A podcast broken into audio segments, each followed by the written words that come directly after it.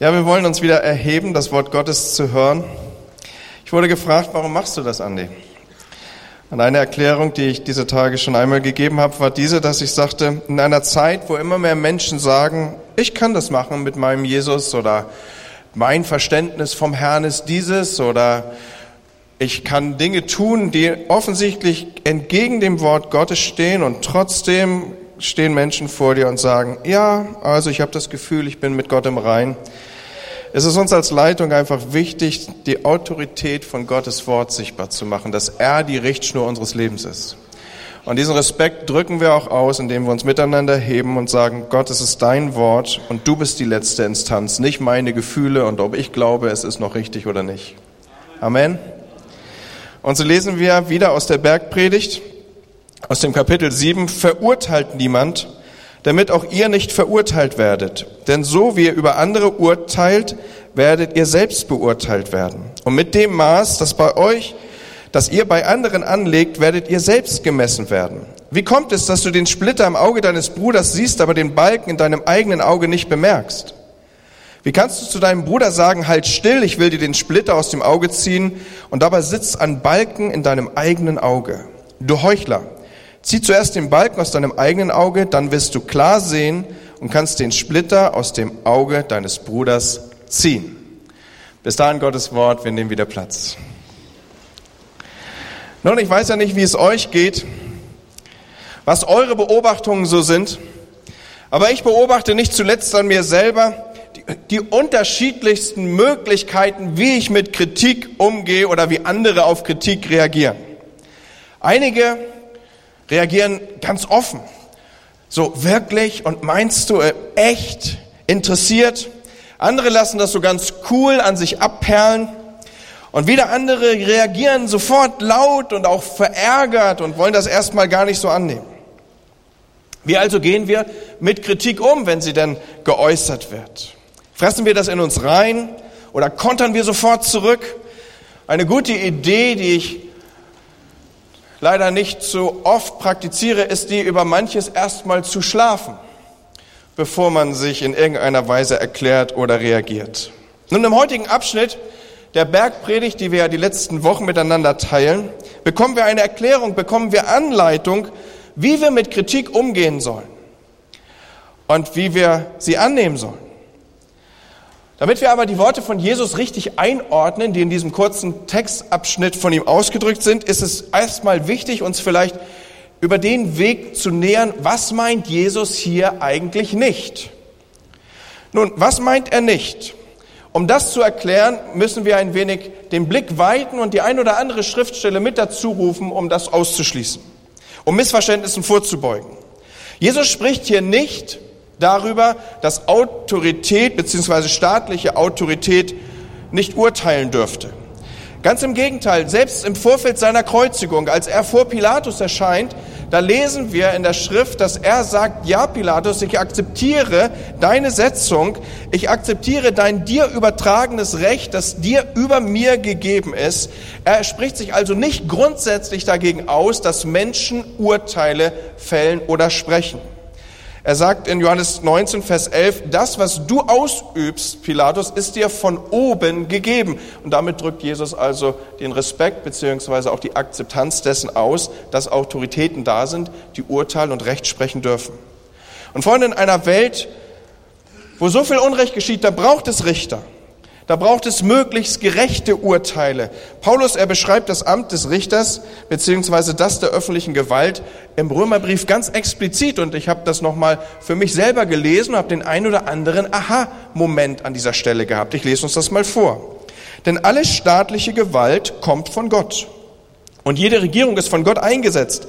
Dem Staat den Gehorsam zu verweigern, heißt also, sich der von Gott eingesetzten Ordnung zu widersetzen.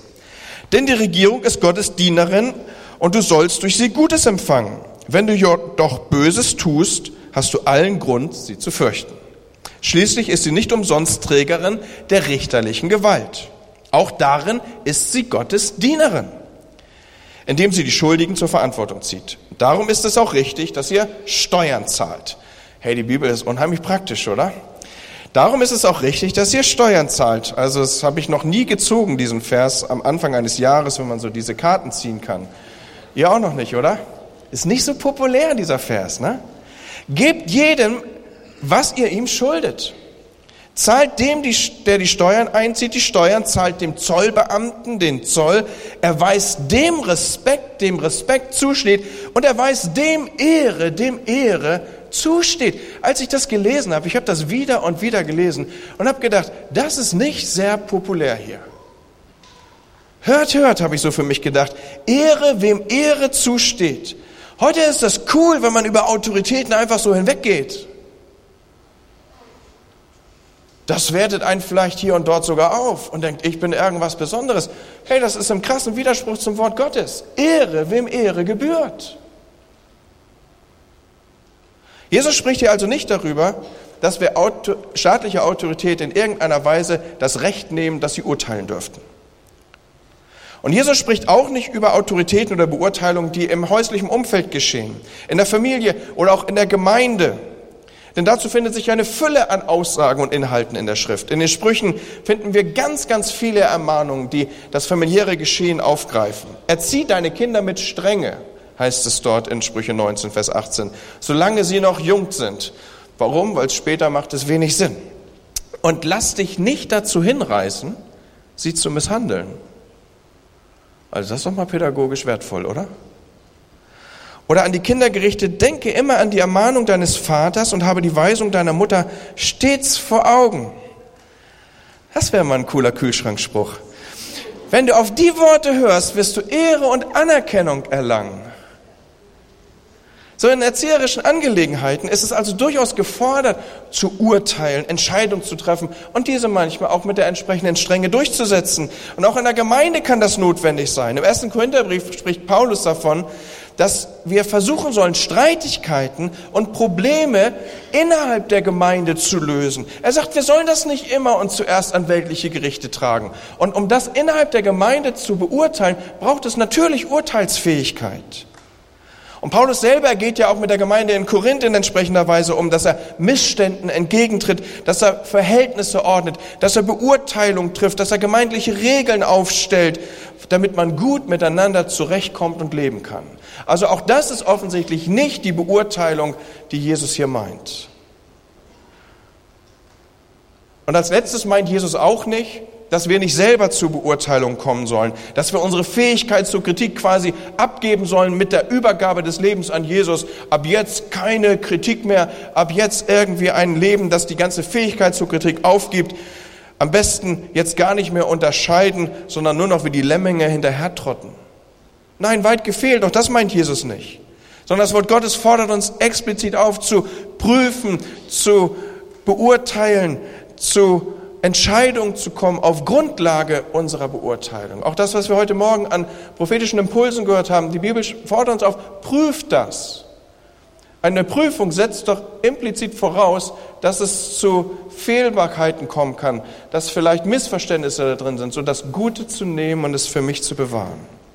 Also unsere persönliche Urteilsfähigkeit, die ist absolut von Interesse, auch von gesellschaftlichem Interesse.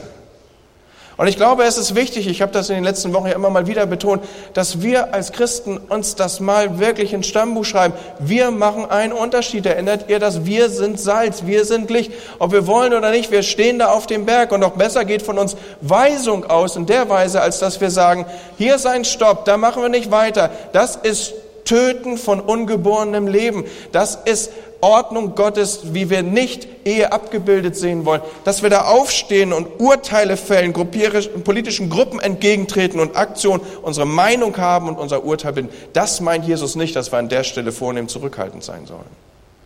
So, was meint Jesus dann? Wogegen geht er denn hier vor? Und eins, was er mit Sicherheit hier aufgreift, ist die verurteilende Haltung Menschen gegenüber. Er geht hier insbesondere gegen Haltung an. Er warnt davor, zu streng zu urteilen.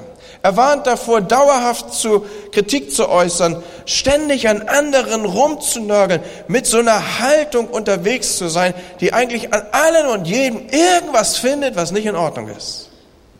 Freunde, das steht uns überhaupt nicht zu, wenn wir in der Schrift entsprechend forschen würden. Das ist nicht unser Part. Das ist nicht unser Auftrag. Es ist nicht unser Job, Gott zu spielen und von oben herab Menschen zu urteilen, zu verurteilen und in unguter Weise zu beurteilen und auf ihren Schwächen, auf ihren Fehlern rumzureiten, schonungslos destruktive Kritik zu fördern. Das ist nicht dein Job. Weißt du, wem dieser Job gehört? Bitte? Ne.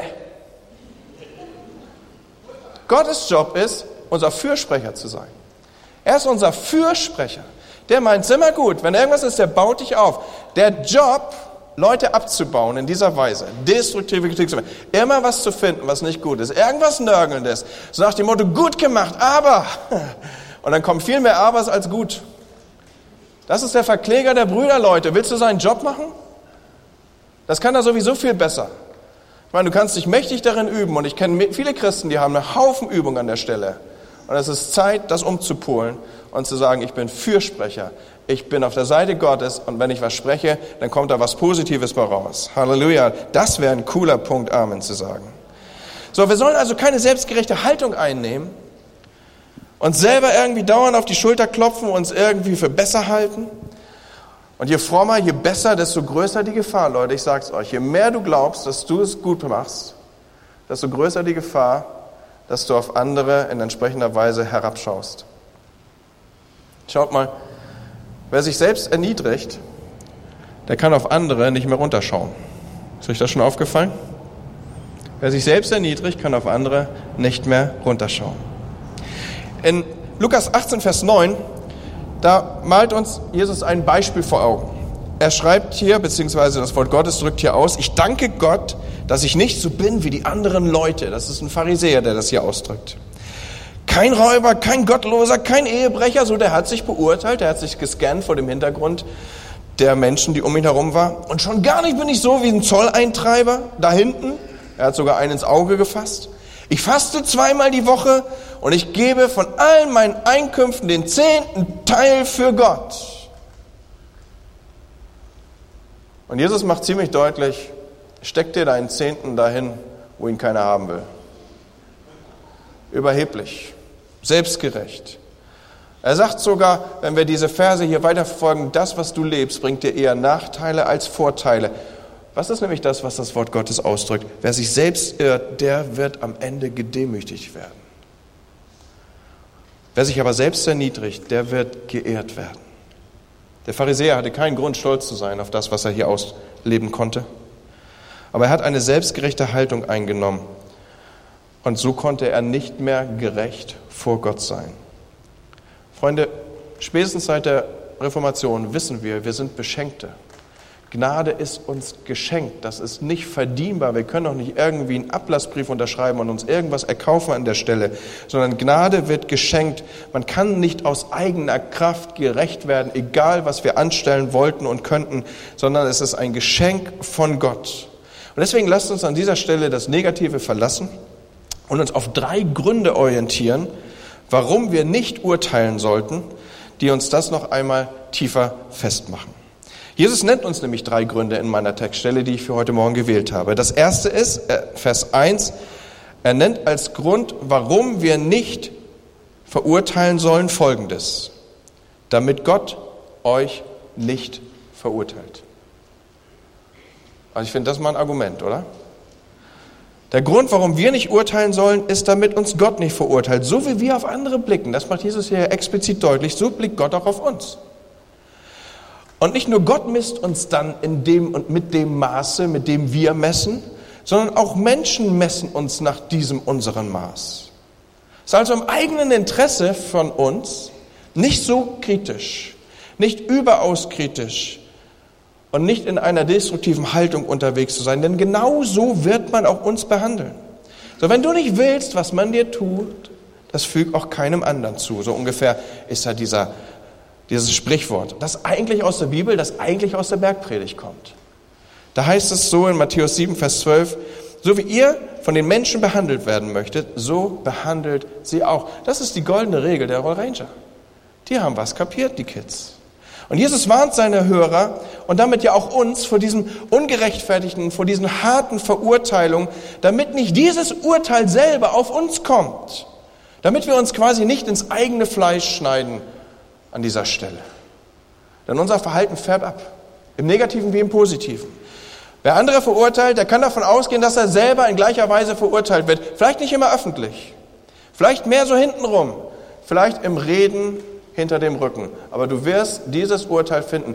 Wenn du mit hartem Urteil unterwegs bist, dich wird ein hartes Urteil treffen. Auch an dieser Stelle gilt, was wir sehen, werden wir ernten, Leute. Machen wir uns also aus eigenem Interesse daran, damit aufzuhören. Nur Gott hat letztlich das Recht zu richten und Urteile über Menschen zu sprechen. Der zweite Grund, warum wir nicht urteilen sollen, liegt darin, dass wir ganz schnell voreilig urteilen. Lasst mich mal so ausdrücken, dass wir voreilig Dinge, bevor wir es in der Gesamtheit erfasst haben, schon als etwas Fertiges in die Schublade packen. Und wie schnell ordnen wir fremde Menschen in eine Schublade ein? Man sagt ja so, es gibt keine Chance für oder keine zweite Chance für einen ersten Eindruck. Aber bums haben wir dann so Leute in so eine Schublade eingeordnet und da kommen die lange, lange nicht raus. Weil wir vorschnell geurteilt haben. Als ich mich mit diesem Thema hier beschäftigte, da fiel mir eine Anekdote aus meiner Kindheit ein. Also ich war damals Teenager und ich hatte einen kleineren Bruder, der hieß Thomas. Und äh, wir gingen halt in eine Gemeinde, wir sind christlich erzogen, von frühester Kindheit an mit in die Gemeinde genommen worden. Und es gab dann zunehmend etliche farbige Geschwister in unserer Gemeinde. Und Thomas weigerte sich partout, ihnen die Hand zu geben. Und einmal dürft ihr raten, warum. Er hatte eine Beobachtung gemacht. Er hatte die Beobachtung gemacht, dass die Innenfläche der Hände heller sind als die Farbe außen. Und für ihn war logisch, wenn man die Hand gibt einem Farbigen, dann wird dabei herauskommen, dass die Farbe abfärbt. Und infolgedessen hat er sich geweigert, die Hand zu geben. Also wir merken an dieser Stelle, wie unsere Beurteilung oder Urteile, die auf unseren Beobachtungen basieren, noch lange nicht zwingend richtig sein müssen. An diesem kleinen Beispiel. Und Johannes 7, Vers 24 macht es noch einmal überaus deutlich. Wir sollen nicht nach unserer äußeren, nach dem äußeren Schein urteilen. Das kann am Ende nicht wirklich gerecht sein. Und so heißt es hier, urteilt nicht voreilig, nicht nach dem ersten Eindruck. Seid erstmal unparteilich eingestellt und prüft genau, bevor ihr urteilt. Spielt nicht den Richter. So eine moderne Übersetzung in ihrem Ausdruck. So vorschnelles, von außen betrachtetes Beurteilen führt nicht wirklich zielführend zu gerechtem Urteil. Und ein dritter Grund, warum wir nicht richten sollen, nicht verurteilen, sondern besteht in dem Unkenntnis, in unserer Unkenntnis über Dinge.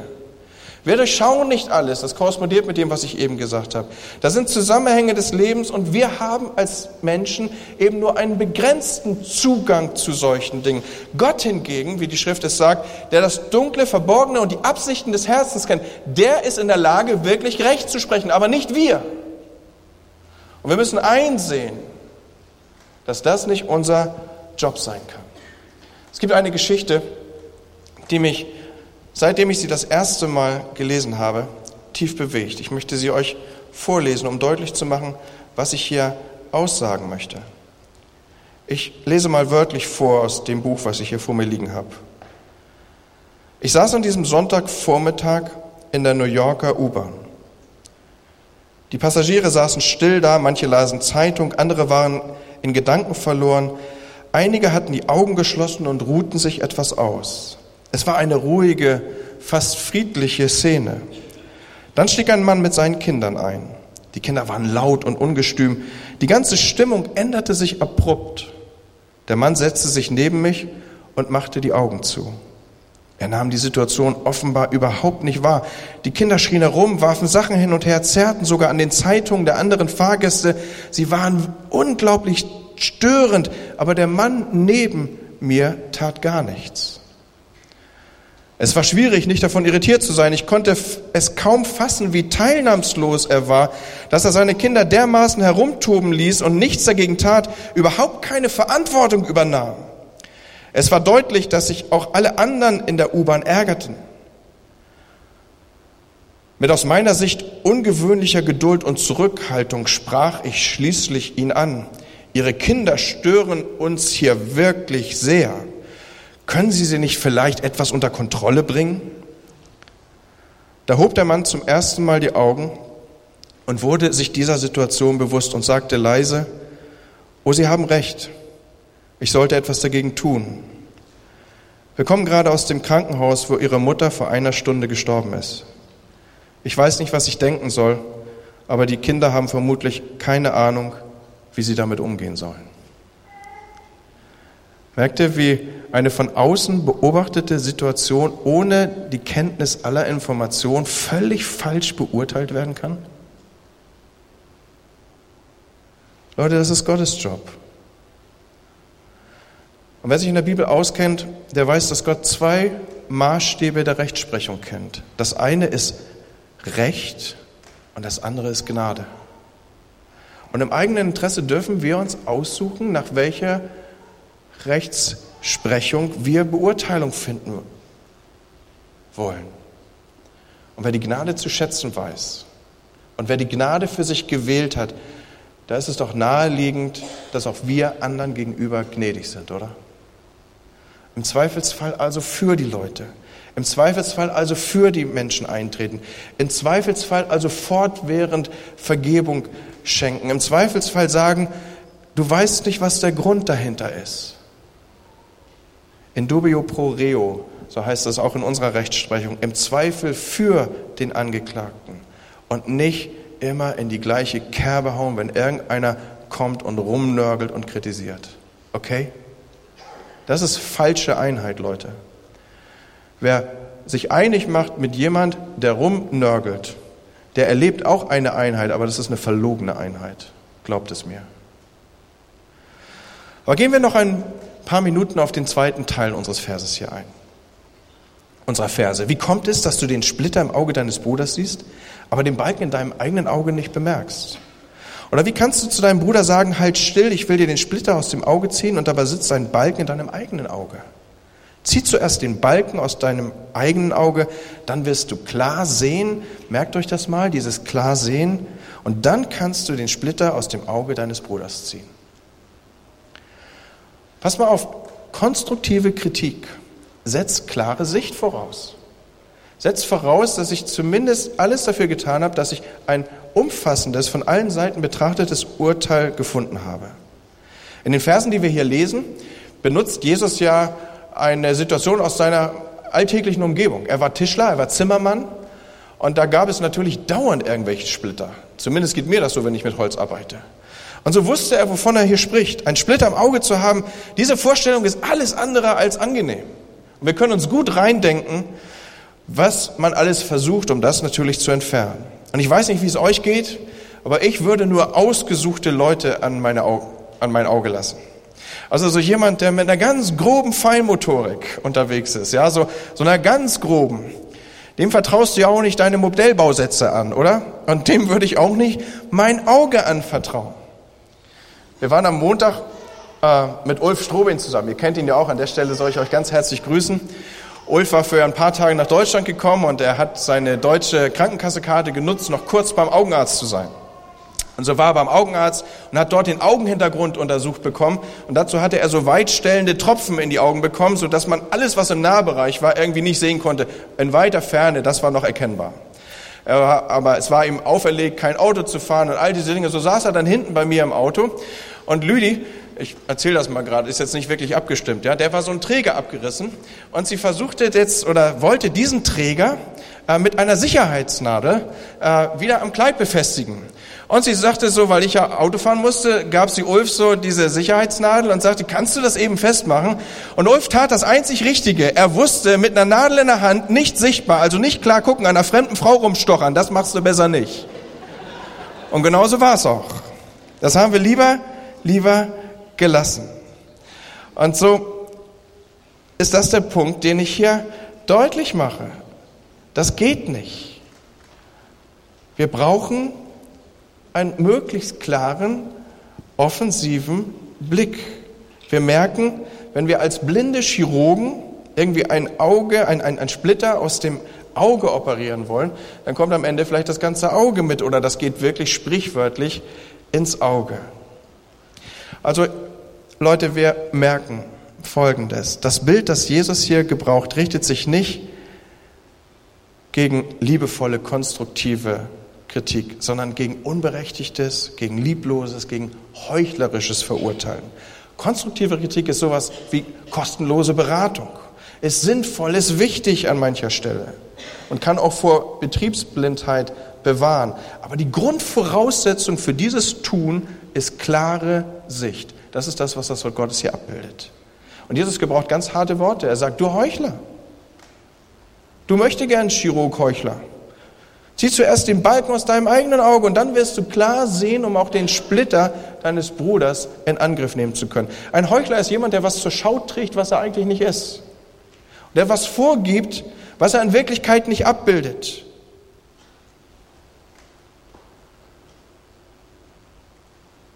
Und ich denke, wir verstehen, was Jesus hier deutlich machen will. Wir stehen in der Gefahr, uns selber schön zu reden. Wir stehen in der Gefahr, uns selber rauszureden, dabei eigene Fehler großzügig zu übersehen. Aber wenn ich eigene Fehler sich eingesteht, wie diese Balken, von denen Jesus hier spricht, der wird dadurch blind und unfähig und vor allen Dingen, er wird völlig unfähig, auch konstruktive Kritik zu geben. Um dazu fähig zu sein, brauchen wir zwingend die eigene Reflexion. Und an der Stelle eine ganz praktische Frage. Wer darf das eigentlich bei dir? Gibt es Menschen in deinem Leben, die dir das sagen dürfen? Gibt es Leute, wo du das annimmst? Gibt es Menschen, mit denen du so vertraut bist, denen du sogar das Recht eingeräumt hast, dass sie dir Fehler zeigen dürfen? So, ich gehe mal ganz heftig davon aus, dass das deine Frau oder dein Mann ist. Aber auch in Bürogemeinschaften, in Dienstgemeinschaften, in Haus- und Kleingruppen. Wie wäre es denn, wenn ihr euch das Recht gebt, diese Dinge zu sagen? Dass man dich reflektieren darf. In Matthäus 18 gibt Jesus uns Anleitung dafür. Er sagt folgendes, wenn du deinen Bruder sündigen siehst oder wenn du deinen Bruder siehst einen Fehler machen, das Wort Bruder macht erstmal deutlich, um jemand einen Fehler aufzuzeigen, brauchst du eine Beziehung zu ihm. Hast du das verinnerlicht?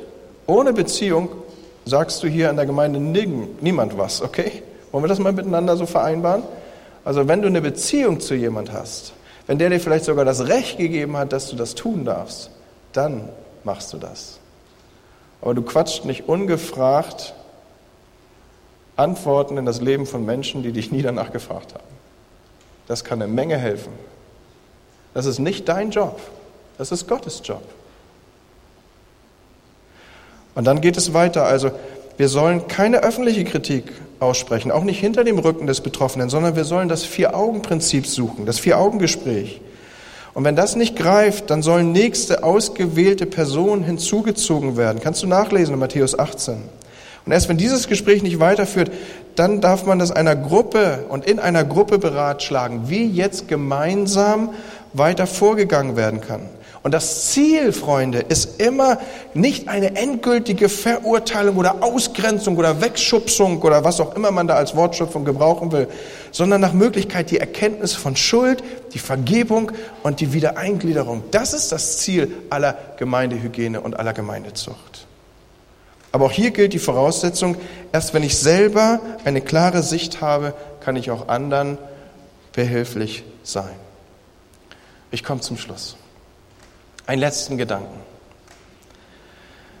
Jeder Mensch braucht deutlich mehr Lob als Kritik. Das ist sogar wissenschaftlich untersucht. Hast du mal darüber nachgedacht, ob das eigentlich wirklich wirklich behilflich ist, wenn du konstruktive Kritik übst? Was denkst du, ja oder nein? Und ich will auf einen, ein Verhältnis zugehen hier ganz zum Schluss. Ja, konstruktive Kritik kann hilfreich sein, aber auch dann, wenn wir mit unserer Kritik nicht richten und nicht verurteilen wollen, und wenn sie möglichst lieb und ausdrucksstark verständnisvoll rüberkommt, mit dem Gefühl von Hilfsbereitschaft, selbst dann besteht die Gefahr, dass wir zu viel kritisieren und zu wenig loben, zu wenig Wertschätzung rüberbringen. In der Psychologie, das war für mich total spannend, da an dieser Stelle ein bisschen zu graben, gibt es die sogenannte Gottmann-Konstante. Ich fand es erstmal klasse, dass da Gott in dem Namen mit vorkommt. Und der Typ heißt wirklich Gottmann, mit geschrieben mit TT, G-O-T-T-M-A-N-N, die Gottmann-Konstante. Das ist ein amerikanischer Scheidungsforscher, John Gottman. Er hat herausgefunden, dass der Faktor 5 zu 1 in Beziehung einen wesentlichen Erfolgsfaktor abbildet. Denn wir brauchen in Beziehung fünfmal mehr positive Kommunikation als negative Kommunikation. Habt ihr das soweit aufgenommen, den wissenschaftlichen Hintergrund dazu? Also fünfmal mehr positive Kommunikation als negative Kommunikation. Und er hat herausgefunden, dass wenn man kritisiert, dann ist das immer ein Angriff auf die Beziehung. Ist das eine Anklage? Ist das eine Beschwerde? Egal wie positiv die rüberkommt. Ist es eine Kritik? Ist das nonverbal oder verbales Zurechtweisen? Und das wird abgespeichert. Das speichern wir Menschen.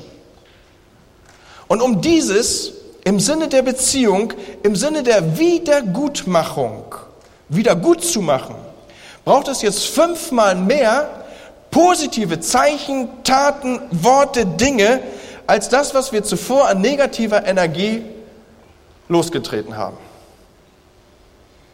Ja, da sitzt man erstmal da und kommt doch leise ins Grübeln, oder?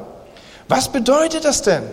So einmal kurz Entschuldigung gemurmelt bringt nämlich gar nichts. Habt ihr das? Setzt das mal in Relation. Also du müsstest, wenn dann schon mindestens fünfmal Entschuldigung murmeln. Aber das ist ja eigentlich die Doppelung des Ersten. So, was musst du also tun? Du überlegst dir besser, hey, was ist denn jetzt positiv? Und da solltest du nicht lange überlegen, das muss spontan kommen, sonst sitzt das ja gleich der Lebenspartner, der unmittelbare Arbeitskollege. Du gehst also positiv daran und sagst, boah, also dieses Bohr gibt dir ein bisschen Zeit zu überlegen, was gut ist an ihm. Ne? Und du sagst, man siehst du wieder schick aus heute. Und das, die Farbkombination. Und seitdem du im Raum bist, hat sich was verändert. Also ich Leute, ich meine das echt ernst, ne? Also das hört sich jetzt so ein bisschen überzeichnet an, als wenn ich hier gerade einen Comic wörtlich mal. Aber nein, es braucht fünfmal mehr das Positive betonen, um das eine negativ ausgesprochene wieder gut zu machen. Und die Gottmann-Konstante zeigt eben aus, eine Entschuldigung reicht nicht. Es ist schwer genug, sich zu entschuldigen. Besonders wenn man glaubt, man ist im Recht. Aber gleich fünfmal was Positives zu sagen, ist ein unheimlich hoher Aufwand. Aber diese Konstante, wissenschaftlich erforscht, sagt uns, es ist unbedingt notwendig. Jeder Mensch braucht also fünfmal mehr Lob als Kritik, um glücklich zu sein. Ja, das ist mal eine Ansage, ne? Und wisst ihr, wie man das am besten hinkriegt? indem man gleich damit anfängt. Also gleich in wenigen Minuten wirst du draußen im Foyer sein. Und schon auf dem Weg dahin kannst du zur Seite gehen, damit der Gang frei wird. Und sagen, nach dir.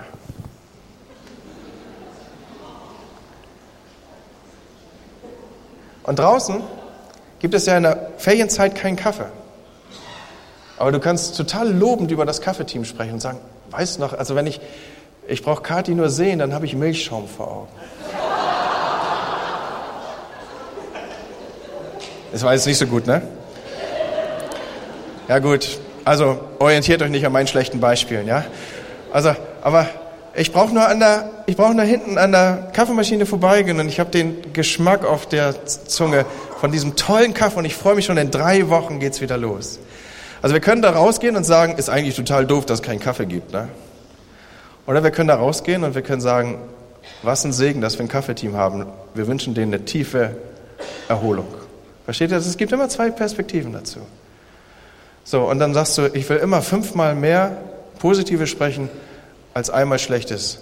Und wenn einer was zu dir sagt, was Gutes, dann sagst du, und immer zweimal mehr als du. Ja?